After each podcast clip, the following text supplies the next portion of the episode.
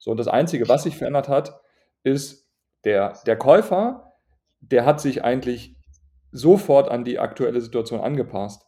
Der Verkäufer, der ist noch nicht so weit, weil da braucht es viele Nachrichten, ähm, Sachen, die man liest, bis sich das jemand eingestellt hat. Aber wenn, wenn du das als quasi Zwischenvermittler schon weißt, kannst du mit dem Verkäufer ja schon viel besser drüber sprechen.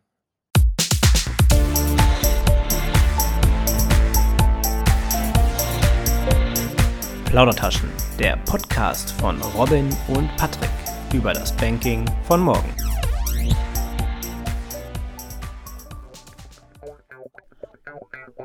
Der Plaudertaschen-Podcast wird euch präsentiert von S-Broker, einem Unternehmen der Sparkassenfinanzgruppe.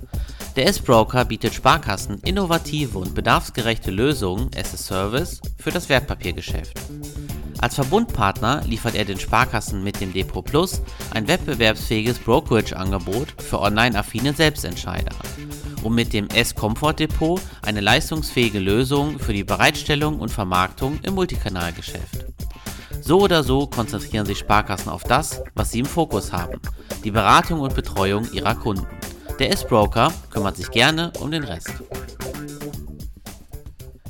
Hi und herzlich willkommen zu einer neuen Folge des Plaudertaschen Podcasts. Mein Name ist Robin Nehring und gemeinsam mit Patrick Fritz reden wir in jeder Folge über das Banking von morgen. Wir freuen uns sehr, dass ihr heute zuhört.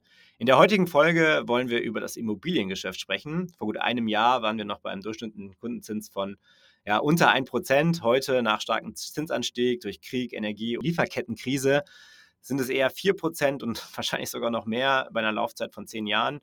Und über die Veränderungen im Markt, die auch dieser Zinsanstieg mit, her, mit einherbringt, wollen wir sprechen, was das für die Geschäftsmodelle im Immobilienbereich bedeutet und welchen Einfluss Technologie aber ebenfalls auf dieses, auf dieses Geschäftsfeld hat. Darüber wollen wir sprechen. Und zwar, ich habe einen super coolen Gast dabei heute, nämlich äh, Patrick Breuer. Patrick ist Geschäftsführer von Mietshausverkaufen, einer exklusiven Immobilienplattform. Was das genau ist, darüber werden wir sicherlich auch nochmal äh, sprechen. Außerdem ist er Boardmember eines Real Estate Clubs äh, an der Business School WHU und der ein oder andere von euch hat ihn vielleicht sogar schon mal auf YouTube mit seinem Immo Experts Talk gesehen oder bei seinem Podcast auf Spotify gehört. Ich freue mich auf jeden Fall sehr, Patrick, dass du heute dabei bist, ohne heute den anderen Patrick dabei zu haben. Ähm, mal kurz zu dir äh, und Mietshaus verkaufen. Was genau macht ihr? Was ist eure Vision? Was ist das Geschäftsmodell? Warum gibt es euch? Was habt ihr vor? Ja, erstmal vielen Dank für die Einladung. Du hast es eigentlich schon vollkommen richtig gesagt. Also wir sind eine, eine exklusive Plattform für den Verkauf von Immobilien typischerweise äh, werden jetzt viele sagen, naja, es gibt es ja schon. Was wir anders machen ist, also wir sind kein klassischer Makler in dem Sinne, sondern wir sehen uns als Direktbroker. Äh, äh, was wir damit meinen ist, wir gehen nicht den typischen Weg, den ein Makler nimmt, also sprich Immobilien auf ImmoScout, ImmoWelt und Co. zu veröffentlichen, sondern wir können eigentlich diesen ganzen Part von ähm, der Makler geht mal zur Immobilie, nimmt alles auf, bis am Ende Inserat und ähm, Kundenansprachen nehmen wir aus dem kompletten Prozess mit raus, weil wir eine Buyers-Plattform mit entwickeln. Das heißt, wir wissen eigentlich, welcher Käufer kauft eine Immobilie. Ja, weil wir, wir wissen genau die Ankaufskriterien. Und wenn wir dann jemanden haben, der etwas verkaufen will, Mehrfamilienhaus, Wohnung, äh, teilweise auch Einfamilienhäuser, dann können wir schon sehr genau sagen, ich habe hier fünf Leute an der Hand und die sprechen wir sehr konkret mit an. Ja, das heißt, dieser komplette Zwischenprozess entfällt bei uns. Jetzt gab es ja wahrscheinlich äh, im, im Prozess der Idee, ähm, die, die du hier zum Miethaus verkaufen am Ende dann auch gemündet ist, gab es ja, habt ihr euch den Markt ja wahrscheinlich angeschaut und habt gesagt, boah, ne, da gibt es irgendwie was, äh, ein Feld, was halt heute noch keiner besetzt. Kannst du mal so ein bisschen von der, von, von der ja, Gründungsgeschichte erzählen, wie du auf die Idee gekommen bist? Ja, also das ist am Ende das zwei Faktoren. Also ich bin ja gelernter Banker. Das heißt, äh, typischerweise komme ich sehr zahlengetrieben an ein Thema ran. Und das Zweite ist, ich bin natürlich schon ein bisschen länger im Immobilienbereich mit unterwegs. Ähm, bevor ich Mietshausverkaufen dann auch gestartet habe, war ich auch bei einem großen Maklerunternehmen. Und äh, was ich da eigentlich gesehen habe, ist, dass du immer wieder für einen, äh, also der Käufer kommt quasi immer wieder zu dir. Ja? Du hast eine Immobilie und typischerweise, wenn die jetzt in Berlin ist, in Düsseldorf, in München, es kommen immer wieder die zehn gleichen Leute wieder zurück, ne? weil die, die, das Ankaufsprofil ist gleich und dementsprechend melden die sich meistens dann auf zwei, drei, vier Immobilien. Und du siehst da so und insbesondere, ähm, also ich war da äh, mit im, im Finanzierungsgeschäft mit verantwortlich ähm, da tauchen natürlich viele der Kapitalinvestoren mit auf. Und das war eigentlich genau die Idee zu sagen, naja, wenn die immer wieder auftauchen, warum musst du dann eigentlich den kompletten Prozess gehen, um Immobilien wieder zu inserieren? Ja, das kannst du dir komplett sparen. Und wenn man da mal schaut, also insbesondere auch in dem Unternehmen, wo ich vorher war, da ist ein Riesenapparat an, an, an Kosten natürlich auch vorhanden durch, durch Personal, weil ein Exposé muss geschrieben werden, es muss inseriert werden, es müssen die Anfragen beantwortet werden. So, und wenn du, wenn du eh weißt, naja, das ist immer der gleiche Kunde, der es kauft, dann brauchst du das gar nicht, ja. Und du kannst diese Kosten komplett reduzieren und du bist natürlich auch deutlich schneller im Vergleich zu einem, zu einem normalen Makler, weil du, ja, ich sag mal, einen Anruf tätigst und weißt, äh, ob der kauft oder nicht kauft. Aber dafür musst du doch auch erstmal eine Art Vertrauen aufbauen zu, zu deinen Kunden. Aber auf der anderen Seite musst du ja auch den Zugang haben zu äh, vermieteten Objekten. Also da ist ja, das ist ja schon sehr spitz. Und ähm, ich denke mal auch, dass, dass, dass die Käufer eine gewisse Renditeerwartung haben. Äh, da kommt wieder das Zinsthema ins Spiel. Hat sich da, hat sich da jetzt im letzten, im letzten Jahr äh, einiges geändert? Ist das ein, ja, wie man so schön sagt, Game Changer für die Branche? Äh, ist das überhaupt noch attraktiv, äh, gemietete Häuser, also vermietete Häuser zu verkaufen, weil du hast halt einen höheren Zins auf der einen Seite, das heißt, die Finanzierungskosten steigen, wenn du es jetzt nicht äh, aus dem Cash äh, bezahlst. Wäre vielleicht auch eine Idee, ja, zu sagen, okay, die Käufer sind eh cash-heavy, das heißt, die haben eh das Geld auf der Seite und dann ist es auch egal, welcher Zins drauf steht. Und auf der anderen Seite hast du natürlich die, die Mieten, die jetzt nicht 10, 15, 20, 30, 40 Prozent gestiegen sind, sondern die haben tatsächlich ja einen, vielleicht moderaten Anstieg mal gehabt. Ja. Ja, das ist ganz spannend. Also in den Medien hört man ja häufig, dass es irgendwie eine brutale Veränderung im Markt ist.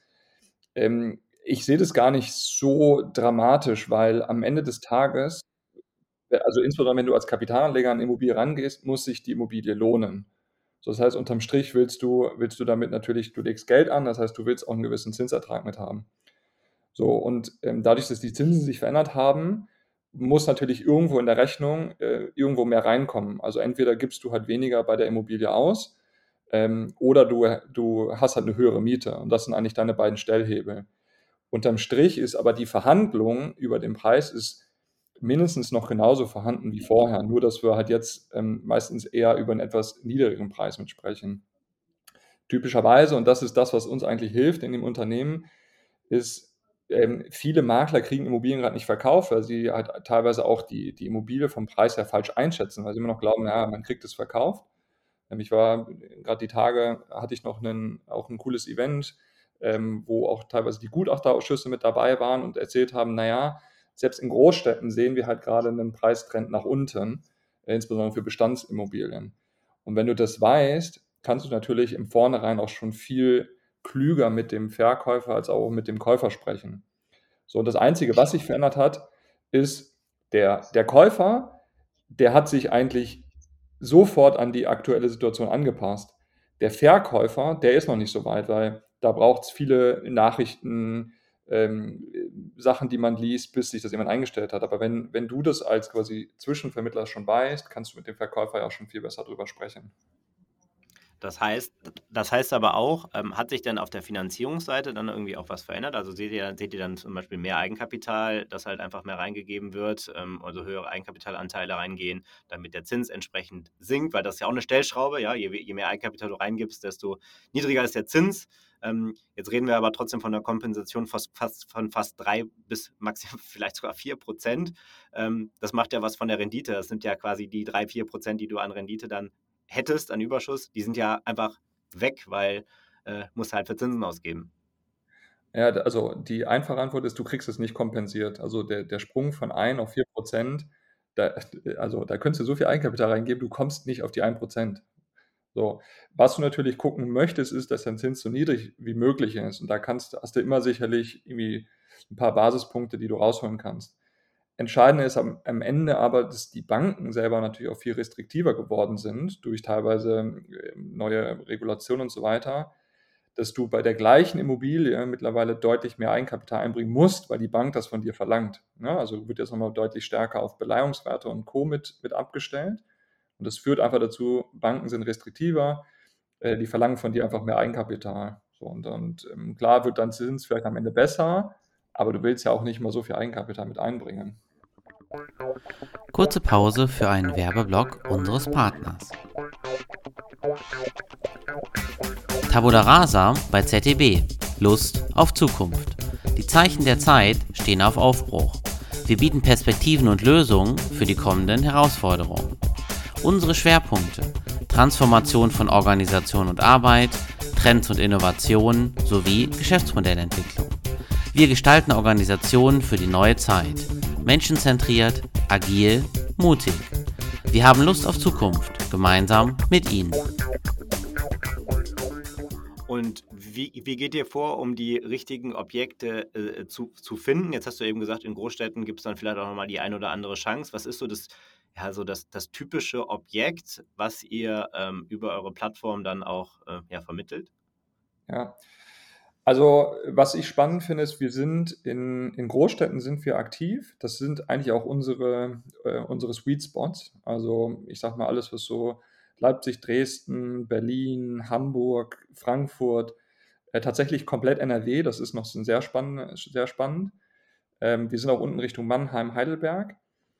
Wo wir gar nicht unterwegs sind, ist München, weil ich glaube einfach, dass München extrem teuer ist und auch zu kompetitiv ist.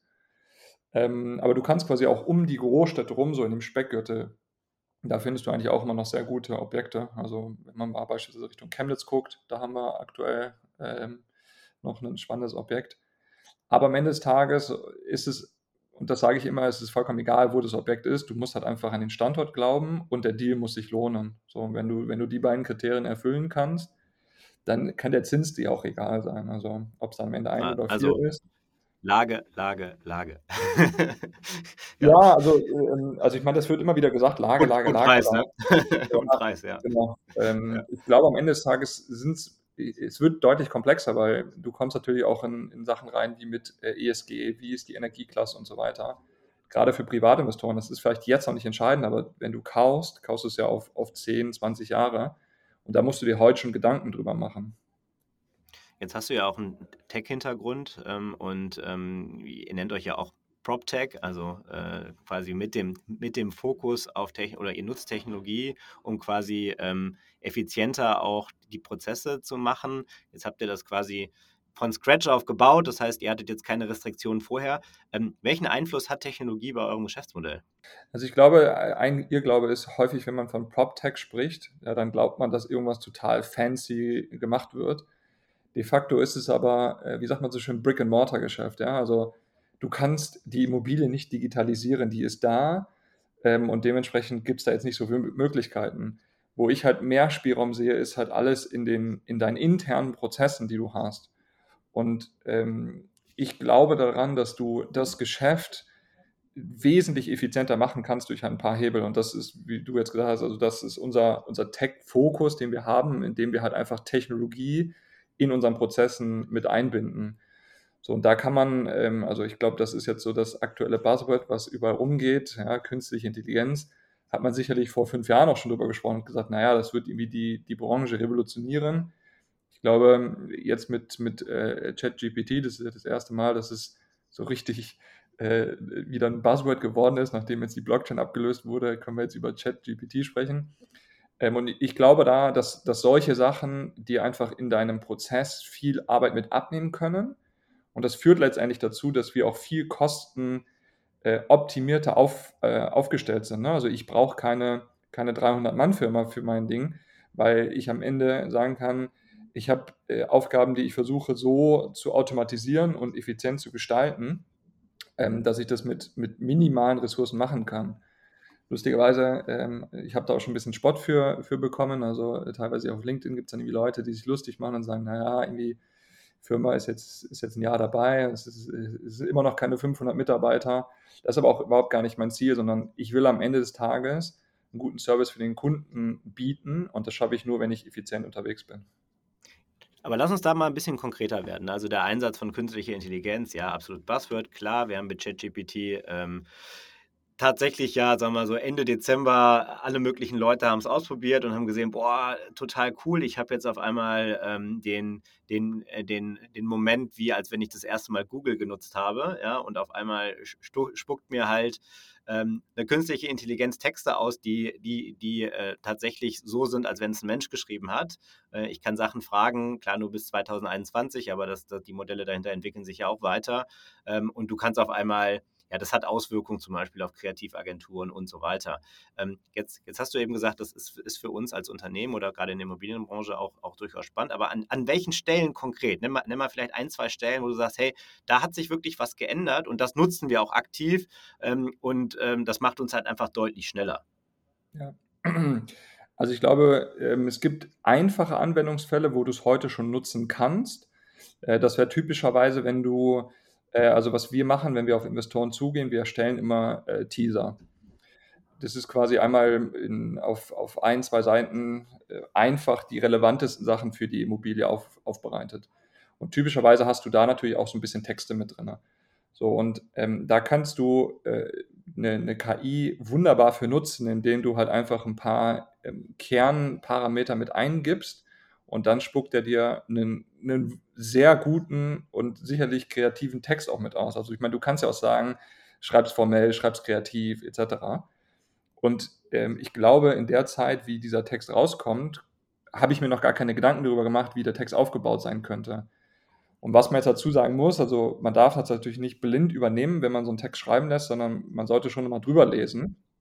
Und ich glaube, das, was aktuell noch viele in der Nutzung falsch machen, ist, wenn du den Text rausbekommst, zu sagen, ah, das ist Quatsch, das macht keinen Sinn, sondern was wir machen ist, wir, wir passen quasi unsere Befehle, die wir da eingeben, äh, Prompts werden die auch genannt, äh, passen wir quasi dahingehend immer so an, dass wir irgendwann einen Standardbefehl haben, ähm, den wir nur noch mit unseren Parametern eingeben müssen, also beispielsweise, wie groß ist die Immobilie, was ist die Mietrendite, so, und wenn wir diesen, diesen, äh, diese, dieses Be Befehl haben, äh, und das 10, 20 Mal optimiert haben, dann weiß ich, bei der, bei der 21. Immobilie kann ich mehr oder weniger fast blind darauf vertrauen.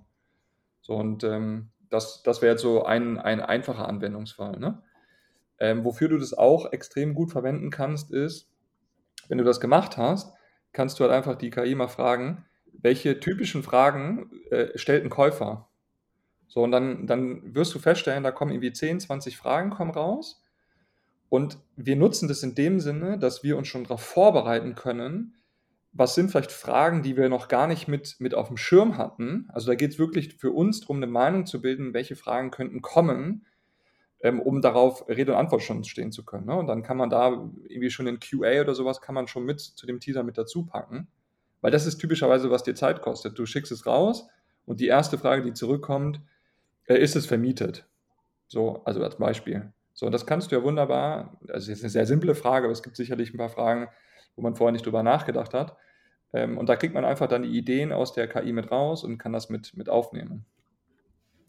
Jetzt seid ihr ja quasi ungefähr ein Jahr am Markt. Ähm, wie sieht es mit Kooperationen aus? Also die Sparkassen sind ja in vielen Regionen, jetzt reden wir ja auch, äh, ne, unsere Hörer sind überwiegend aus Sparkassen auch, sind ja in vielen Regionen mit Abstand auch der größte Immobilienmakler, haben einen großen Pool und auch einen guten Zugang. Ähm, Arbeitet ihr hier auch mit, mit traditionellen Banken, also insbesondere auch den Sparkassen, zusammen? Strebt ihr da Kooperationen an und in welcher Form? Oder ist es eher ein Gegeneinander? Nee, also absolut überhaupt nicht. Also wir sind sogar ähm, sehr offen für Kooperationen, weil wir, ähm, klar, nach einem Jahr kannst du jetzt noch nicht sagen, wir decken irgendwie komplett Deutschland mit ab und wir können jeden, wir kennen jeden Investor. Das ist, ist de facto nicht möglich. So, und wir wissen, also jetzt mal auf die Sparkasse, ähm, nehmen wir mal eine Immobilie in Düsseldorf, ja. Jetzt haben wir eine Immobilie, die ist vielleicht äh, für unsere Investoren nicht geeignet. Das wäre doch optimal, wenn ich jetzt sagen kann, ah, warte mal, ich habe ich hab noch mein Netzwerk bei der Sparkasse. Ähm, ich, ich kann jetzt mit dem, mit dem Immobilienberater von der Sparkasse sprechen und vielleicht hat der genau den Käufer, der seit zwei Jahren sagt, ich will diese Immobilie kaufen, so und ich habe die Immobilie. Also warum soll ich mich denn jetzt scheuen und sagen, nee, nee ich habe gar keinen Bock auf Kooperation? Ähm, wenn ich dann Mehrwert für, für liefern kann. Am Ende des Tages ist das, das Wichtigste, was der, was der äh, Verkäufer hat, er will seine Immobilie verkaufen und der Käufer will kaufen. So und ähm, wir machen, also wir versuchen alles möglich zu machen, dass das zustande kommt. Und ich weiß, dass sicherlich bei vielen Deals halt einfach auch eine Kooperation notwendig ist.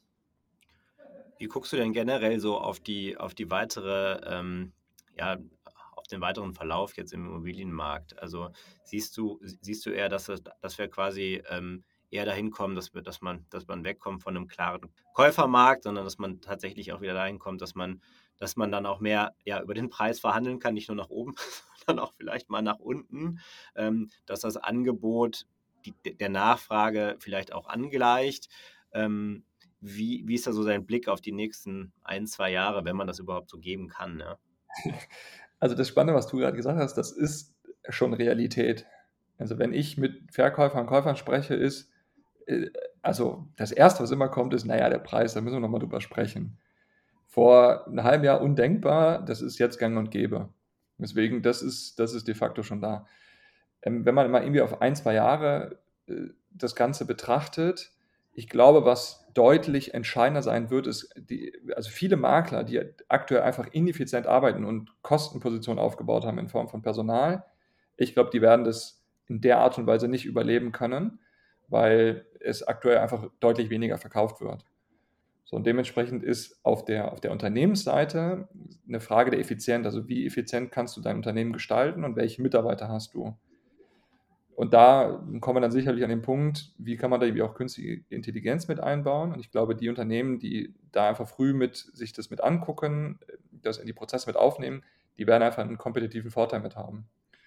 So, und ähm, dann ist sicherlich die Frage abhängig, also wie sieht es da im Markt aus, wie es mit der Zinssituation weitergeht. Also ich glaube schon, dass wir so die nächsten drei bis sechs Monate in einem, in einem ähnlichen Setting unterwegs sein werden wie jetzt. Und sobald es dann dazu kommt, und das ist, glaube ich, der entscheidende Punkt, bis die ersten Verkäufer am Anfang sagen, ah, fuck, ich muss jetzt verkaufen, weil vielleicht die Refinanzierung ansteht oder weil Geld benötigt wird. Das ist eigentlich so der, ähm, der, der, der Korken in der Weinflasche, der halt einmal raus muss. Und wenn der raus ist, dann wird es auch wieder deutlich äh, entspannter am Markt mit sein. Und ich glaube, das ist der Punkt, auf den jetzt aktuell jeder wartet. Leider zum Nachteil für den Verkäufer, weil das dazu führen wird, dass Preise offensichtlich weiter runtergehen. Hm, okay, gut, aber die vielleicht auch in den letzten Jahren ähm, überproportional gestiegen sind, so muss man es ja auch sagen. Vielleicht kommen wir damit da auch in einigen, in einigen Ecken äh, vielleicht auf, auf ein Normalniveau, ja, oder auf ein, auf ein Niveau zurück, wo man sagt, okay, das ist auch äh, bezahlbar, beziehungsweise dann auch entsprechend gerade wenn ich wenn ich es als als Mietobjekt sehe oder als als Zinsobjekt sehe, dann auch ähm, ja ertragreich. Ja? Ähm, ja, wir sind auch schon am Ende unserer Folge angekommen. Vielen, vielen Dank, Patrick, auch für die äh, Einblicke in den Markt, beziehungsweise auch das, was ihr macht. Äh, wir werden euch natürlich auch nochmal verlinken in den Show Notes. Ähm, danke dir, dass du dabei warst. Hat mir große Freude bereitet. Ich danke auch, dass ich äh, es teilen durfte und wünsche dir noch einen sehr schönen Tag. Vielen Dank äh, und äh, an unsere Hörerinnen und Hörer, ähm, wenn ihr Themen habt, über die wir sprechen sollen, dann schreibt uns gerne eine Mail an mail.plaudertasche-podcast.de oder äh, über unsere LinkedIn-Kanäle. Wir freuen uns. Ansonsten bis zum nächsten Mal. Macht's gut. Ciao.